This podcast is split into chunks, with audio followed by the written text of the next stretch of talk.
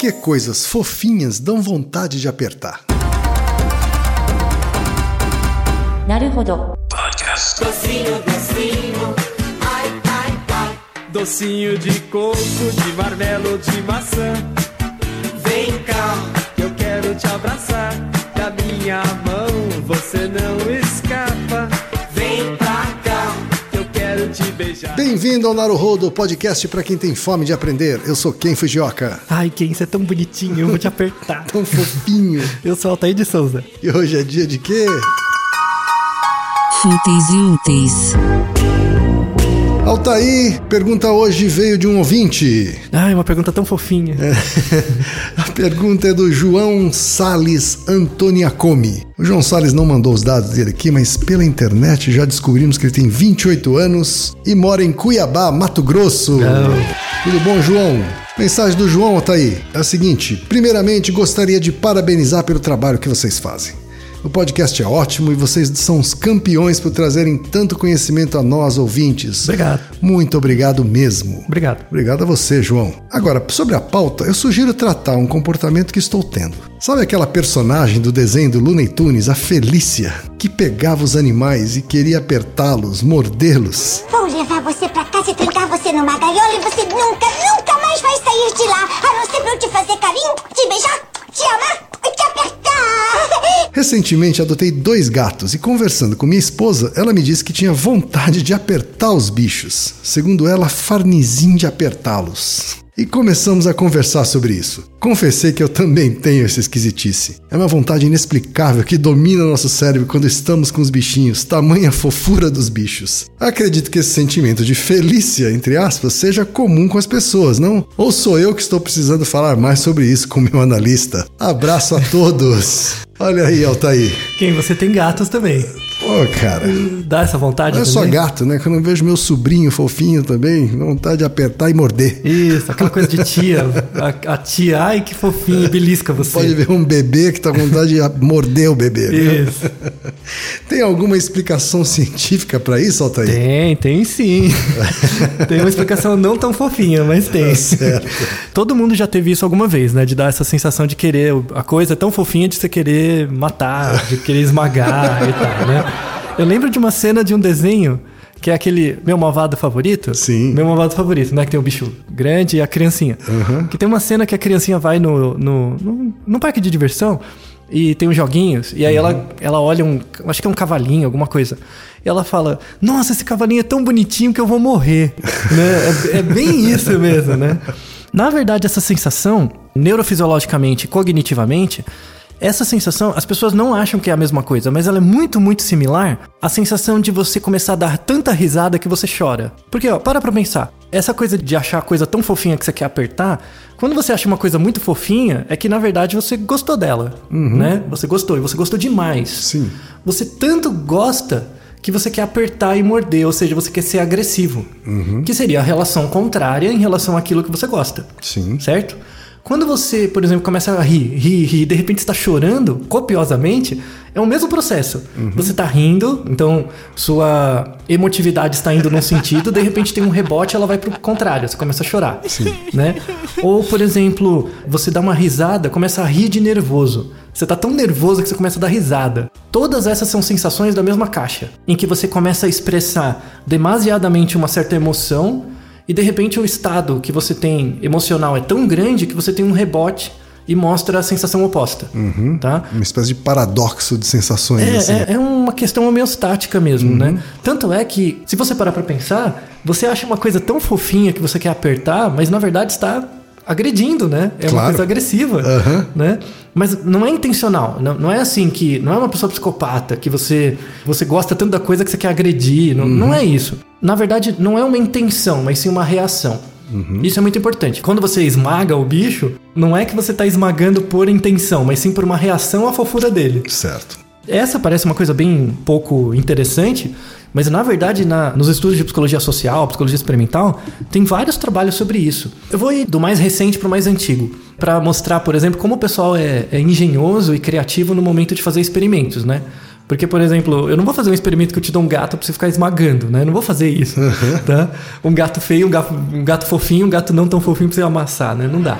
Mas eles fizeram uns experimentos legais. Um deles em 2015, que é o seguinte: eles te dão plástico bolha. Tem gente que tem comichão de estourar, né? As bolinhas. Uhum.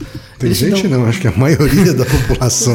É, então, aí eles te dão um plástico bolha e enquanto você está segurando o plástico, você olha para fotos. E aí um grupo vê fotos neutras, casas, carros, coisas mais neutras, paisagem, Uhum. e o outro vê foto de criança e cachorro bonitinho. Certo. Né? Criancinhas bebês. De fofura. É. As pessoas que veem os, as fotos neutras, elas estouram, é porque elas ficam manipulando, né? Elas estouram eventualmente uma certa quantidade de bolhas, né, do plástico. As pessoas que veem as coisas fofinhas, elas estouram 25% mais. Né? Então é uma forma de É uma- então tem uma intensidade de reação mesmo, assim. Tem. Tem uma intensidade maior de reação frente às fotos fofinhas. né? Vou fazer um parênteses aqui então, Ataí. Você acha que isso seria também uma explicação, por exemplo, uma reação maior das pessoas, por exemplo, com publicidade que contém crianças fofas e cachorrinhos fofos? Ótima observação. Na verdade, de novo, vamos discriminar a, a questão da intenção e diferenciar isso da reação. Isso não é testado. Eu estou falando isso como uma hipótese. Você pode testar, aliás, isso melhor É, em que eu. publicidade já é testado, assim, né? Você tem um- realmente uma- um grau de memorização, por exemplo, maior. E às vezes até no nível de likability, né? Que em português é mais difícil de traduzir, alguma coisa como gostabilidade. É, assim, desejo, né? Em execuções que trazem esses elementos. Uhum. né? Filhotes de cachorro, bebês, crianças fofinhas.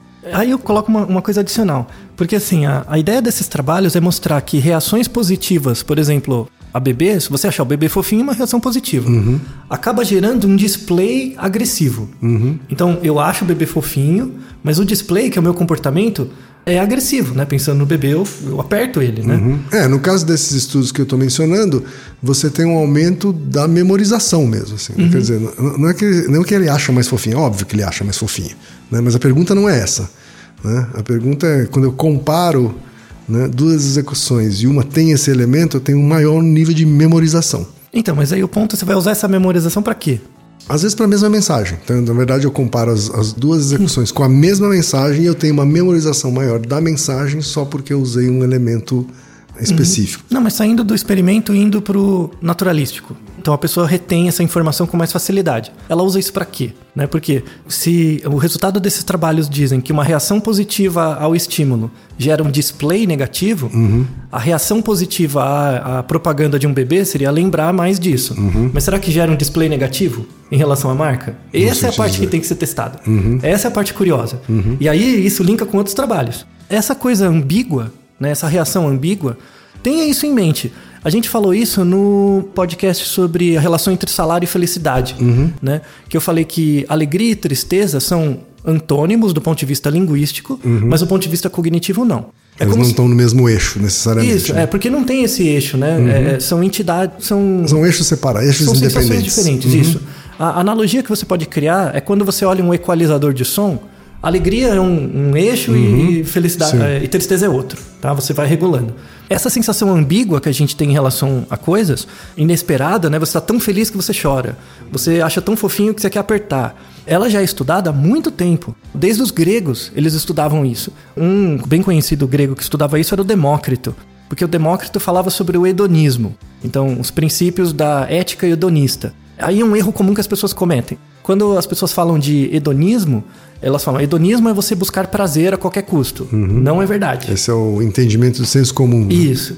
Na verdade, hedonismo é você buscar prazer, mas também evitar o desprazer. Então, é a junção das duas coisas. E aí entra a ideia da ética hedonista. Se você busca prazer a qualquer custo, isso também gera uma coisa que não é tão prazerosa, se for a qualquer custo. Logo, não é hedonista. O princípio do hedonismo é você, na verdade, evitar as sensações negativas, tanto do ponto de vista ativo quanto passivo, né? evitando ou buscando. Mais recentemente, o- o- essa relação hedonista que a gente tem, né, veio dos gregos e foi estudada por várias áreas do conhecimento. Nos primórdios da economia eles estudavam também, então o Bernoulli, a ideia de valor subjetivo que a gente falou na, na relação entre salário e felicidade, também entra nessa ideia de hedonismo. Mas um- duas pessoas que realmente tentaram testar os princípios do hedonismo, né, ou dessa ambiguidade que a gente tem, foi o Freud. Então Freud propôs, falava que esse pensamento hedonista, essa lógica hedonista do nosso corpo, é uma fonte do processo psicodinâmico. Então, por exemplo, uma pessoa, no ponto de vista analítico, né, ela age,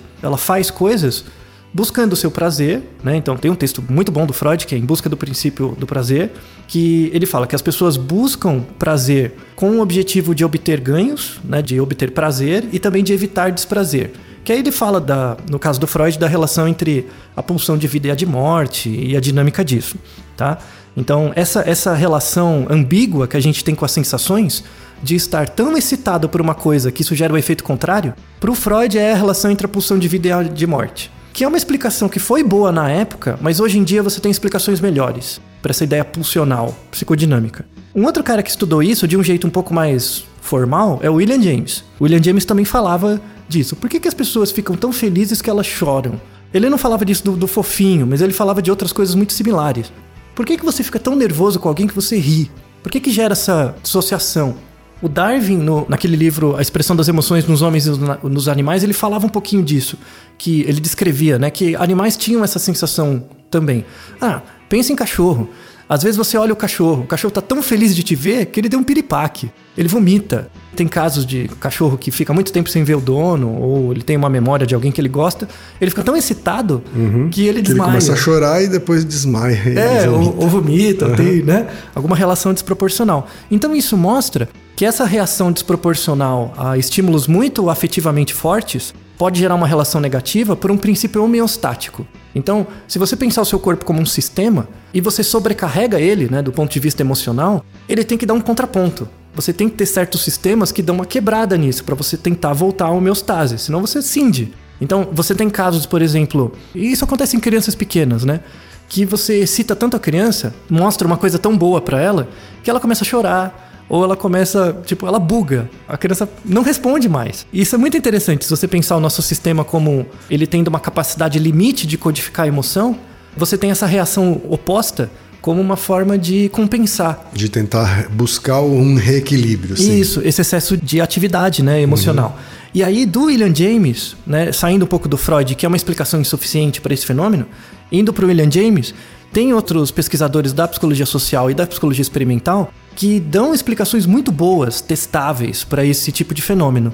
Em 2012, você tem um trabalho feito por três japoneses, saiu na PLOS ONE. Vou pedir a ajuda do Ken agora para falar sobre isso, como representante da cultura japa, que é um artigo super legal, que ele, o título do artigo é The Power of Kawaii. Ken, o que é Kawaii do ponto de vista japa? Kawaii é uma palavra, uma expressão que em português talvez correspondesse justamente à fofurice. Né? Kawaii é uma. Mas é o coisa. mesmo sentido Uma coisa fofurice? kawaii é uma coisa fofa demais, bonitinha. Mas é muito fofa, né? Sim, mais do que muito fofo, às vezes você tem uma kawaiização de algo. Né? Hum. Você pode pegar um monstro né? e por uma alteração estética transformar ele em kawaii. Hum. Né? E aí você. Como, como se você estivesse domando uma coisa que a princípio representasse crueldade e feiura e. Uhum. E, e que tipo de manipulação, quando você quer kawaizar alguma coisa, que tipo de manipulação é mais comum de ser feito? fundamentalmente estética, Uhum. né? assim, visual, sonora. né? Então você Coloca é, sons é muito intuitiva, é, exato, é muito intuitivo. Você aproxima ela da infância.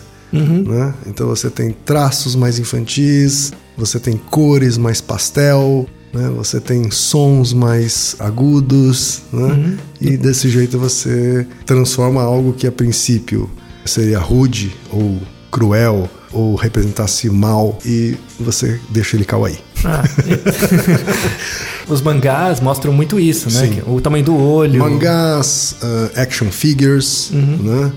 Uhum. Os animes, animes, né? desenhos animados fazem muito isso. Uhum. né? Então, você, então você tem alguns, inclusive, objetos restilizados na estética kawaii. Uhum. né? Eu, eu, eu tive eh, recentemente na, na- no Epcot Center, né? lá, lá- lá na- no complexo da Disney, e no pavilhão japonês estava tendo uma, uma exposição justamente sobre a história do kawaii. né? E é uma coisa mais antiga do que eu imaginava. Desde a época da Idade Média você já tinha eh, mecanismos de kawaii, né? mecanismos de traduzir coisas essencialmente cruéis de um jeito fofo. Né? Pra que- aumentar aumen- a aumentar a aceitação, né? aumentar a aceitação daquela mensagem, assim. É, isso no Japão é bem comum, né? As Sim, mensagens e tal, né? Exato, né? E, e lá a coisa vai longe, né? Assim, você tem a estética kawaii, por exemplo, até na relação interpessoal, né? Pessoas que se vestem de um Uhum. jeito kawaii, né? Para atrair a atenção dos outros, né? Uhum. Ou para se sentirem mais aceitas, né? Pessoas que se, se vestem de um jeito esquisito. Você consegue procurar no Google, se você googar Japan Kawaii, assim, você consegue encontrar vários exemplos de Exato. pessoas vestidas dessa forma. É, e é uma estética, inclusive, que chega ao nível comercial, né? Quer dizer, eles Ah, transformam vários produtos numa estética kawaii para ganhar é, Sim. atração comercial. É, bandas de Não só de música. crianças, mas também de adultos. Sim. Ah, um exemplo pra quem tiver curiosidade, tem uma banda japonesa que chama Baby Metal, que é de uma banda de metal, né? Eles fizeram um show com Judas Priest, que é sensacional, aliás, quem procurar no YouTube veja. Mas são três mocinhas que cantam muito bem e tal, mas são mocinhas, tipo colegiais, cantando heavy metal, né? Inclusive eles fazem críticas ao catolicismo muito engraçadas, assim, né? Porque não tem nada a ver com a cultura japa, então eles Sim. misturam tudo. Sim. Tipo, botar a Virgem Maria falando quero chocolate. Sabe? É, é uma coisa muito louca. É, e muito legal. Então va- vale a pena. Quem tiver curiosidade e não conheça, veja o Baby Metal. Tá? Tem uma outra banda também que é. Eles pegam um cara super forte, ocidental, loiro, né? Colocam ele com roupinha de colegial cantando também heavy metal, sabe? Então é, entra nesse aspecto. Sim. Causa esse paradoxo, assim, né? É, causa essa estranheza, que reflete essa ideia. Então, você vê um, um cara super forte vestido de mocinha colegial, né? De empregadinha, de alguma É coisa como assim. se estivesse personificando essa, esse paradoxo de emoções aí, Isso, né? que você vê uma coisa muito bonitinha, mas se você apertar, não faz sentido, entendeu? Então ele quebra um pouco essa sensação que a gente tem. E esse artigo, The Power of Kawaii, ele faz um experimento para mostrar que o fato de você ser exposto anteriormente a imagens kawaii, imagens de bichinhos, de crianças, de, de coisas bonitinhas, aumenta o seu foco atencional posterior. Então, era um artigo extremamente simples. Dois grupos. Um grupo via fotos padrão, né, muito parecido com o artigo que eu citei antes.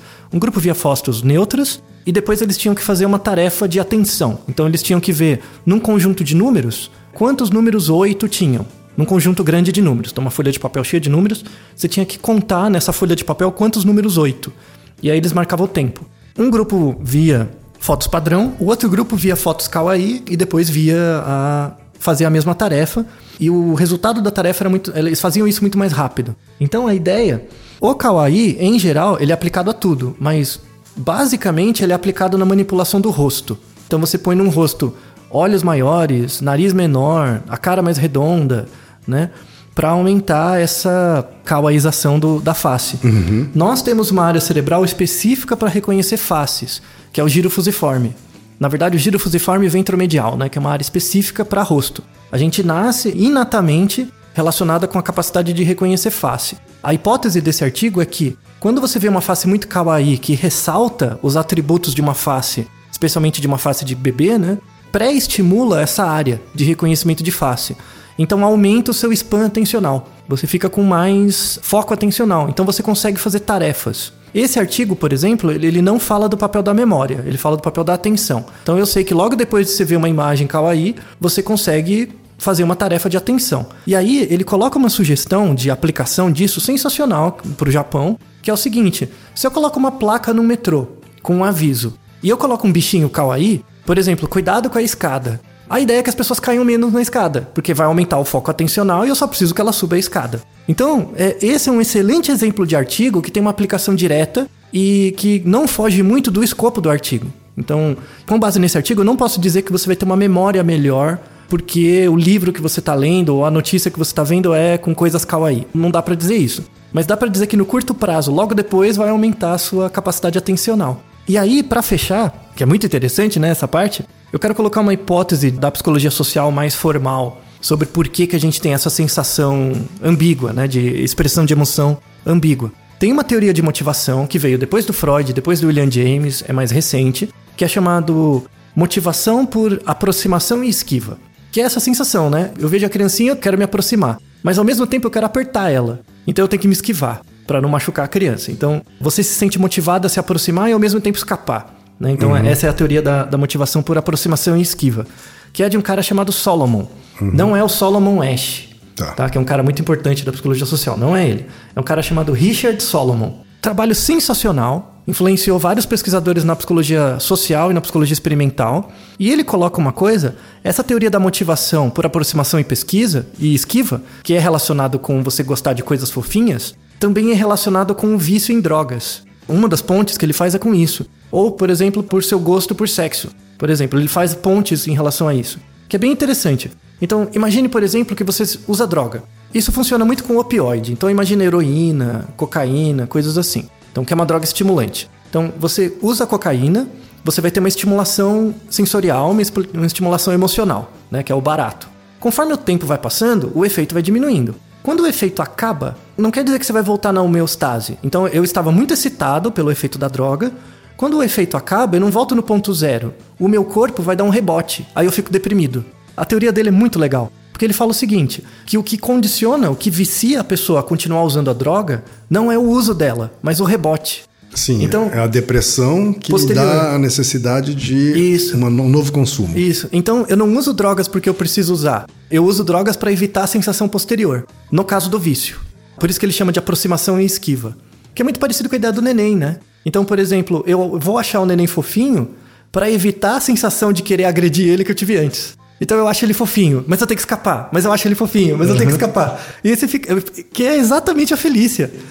Veja um desenho do Looney Tunes. Ela mata um gato, um cachorro, alguma coisa que ela De aperta. tanto abraçar, é. uhum. E de repente ela chuta ele, né? Tipo, joga ele no lixo, né? Aí passa dois minutos e ela agarra de novo. Então reflete exatamente o modelo do Solomon que a gente tem. Então, só pra encerrar, não é pra você se sentir louco, porque você tem essa vontade de esmagar, tá? Mas, de fato, tome cuidado.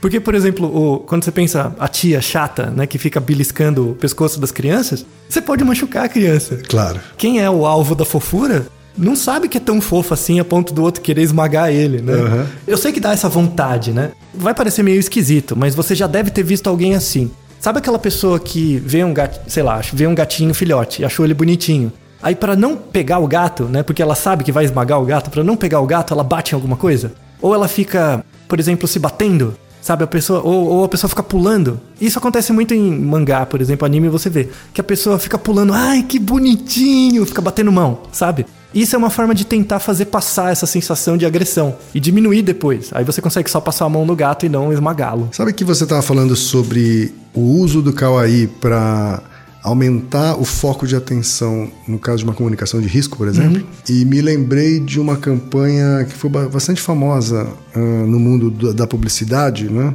Uma campanha australiana de 2012. Ela foi uma campanha, uma iniciativa do metrô de Melbourne, na Austrália. E a campanha era sobre tome cuidado, porque existem maneiras de morrer que são muito idiotas. né? Não vai morrer por uma idiotice. Tá? E para transmitir essa mensagem, eles fizeram um clipe, um videoclipe com personagens fofos Ah, de desenho. que falavam sobre morte, tá? Então são personagens fofos, uma estética bem kawaii, né? Que lembra bastante o kawaii japonês, né? Porque o kawaii é uma estética essencialmente oriental. Isso, Né? Que nasce no Japão, hoje também tem influência principalmente na China, Tailândia, Filipinas, né? Assim, principalmente na cultura oriental, né? Ela tem um pé na subcultura otaku. Ah, com né? certeza. Mas você vê claramente aqui uma estética bastante próxima do kawaii, né? A busca do fofinho para chamar atenção para um problema que é sério, grave e até fúnebre, né? Que- Você- você morre, né? Os personagens eles representam jeitos idiotas de morrer, né? Chama-se dumb ways to die. Ah. Né? Vamos colocar Ah, é. o Eles cantam uma musiquinha, colocar- né? Isso, né? Eles cantam a musiquinha dumb ways to die. e Infinitamente a gente vai colocar o link no post Sim. né? E que também foi um sucesso de atenção do público, né, para um tema que é difícil de tratar. Pois é, e reforça. ah, Eu vou ser chato, desculpa. Uhum. Mas reforça a necessidade do pessoal da publicidade parar de ficar falando coisas e, e não estudar.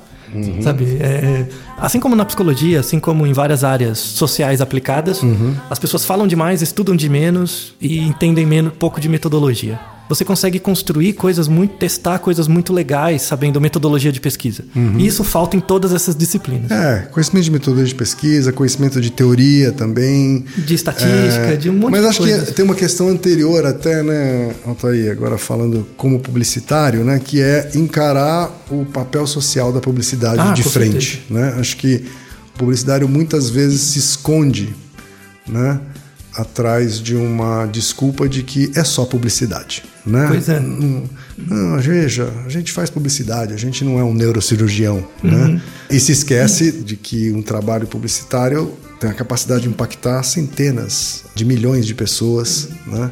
Já conseguimos falsear essa premissa facilmente. Sim, exatamente. Veja o podcast sobre é, ignorância é uma bênção, que a gente fala de ilusão de, de controle. Eu conto a história de um soldado nazista que diz: por que, que eu vou ser condenado? Eu sou só um soldado, eu só estava uhum. seguindo ordens. Exato. É a mesma premissa.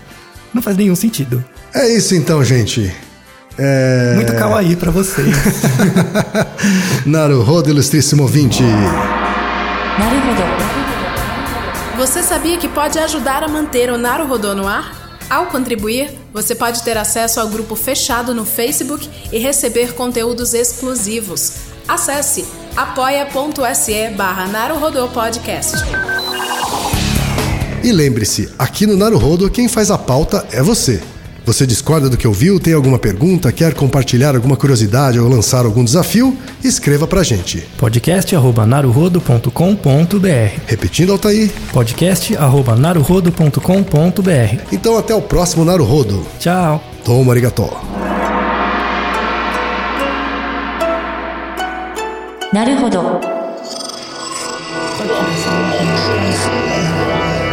podcast é, é apresentado por b9.com.br.